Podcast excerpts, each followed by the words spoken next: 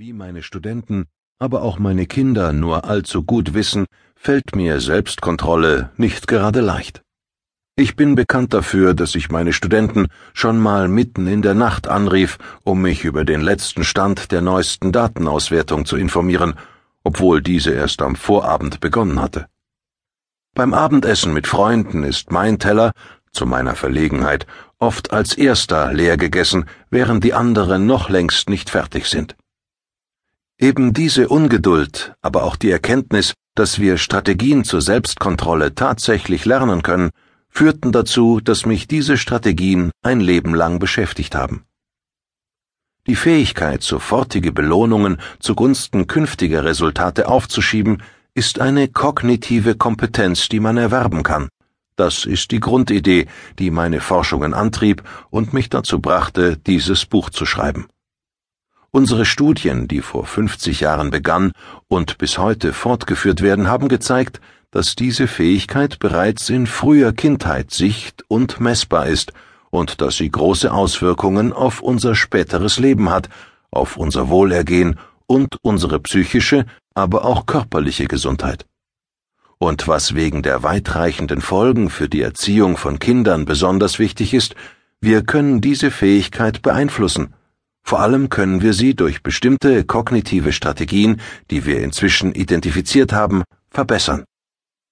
Der Marshmallow-Test und die sich daran anschließenden Experimente haben in den letzten knapp 50 Jahren eine erstaunliche Welle an Forschungsarbeiten über Selbstkontrolle angestoßen. Allein innerhalb der ersten Dekade dieses Jahrhunderts hat sich die Zahl der einschlägigen wissenschaftlichen Publikationen verfünffacht. In diesem Hörbuch möchte ich von den Ergebnissen dieser Forschung berichten. Sie hat die Mechanismen zutage gefördert, die Selbstkontrolle möglich machen, und sie hat uns gelehrt, wie wir sie im Alltag anwenden können. Es begann in den 60er Jahren mit einem einfachen Experiment, bei dem Kinder im Vorschulalter an der Bing Nursery School, einer Kindertagesstätte der Stanford University, in einem echten Dilemma steckten. Meine Studenten und ich stellten die Kinder vor die Wahl zwischen einer Belohnung, etwa einem Marshmallow, die sie sofort bekommen konnten, und einer größeren Belohnung, zwei Marshmallows, für die sie jedoch bis zu 20 Minuten warten mussten. Den Kindern standen viele Belohnungen zur Wahl, sie konnten sich aussuchen, was sie sich am meisten wünschten, Marshmallows, Kekse, Brezeln, Pfefferminzbonbons und manches mehr. Amy zum Beispiel entschied sich für Marshmallows. Sie saß allein an einem Tisch und betrachtete sowohl den einen Marshmallow vor sich, den sie sofort haben konnte, als auch die beiden Marshmallows, die sie bekäme, wenn sie wartete. Neben den Süßigkeiten stand eine Tischglocke, die sie jederzeit läuten konnte, um den Versuchsleiter zu rufen und den einen Marshmallow zu essen.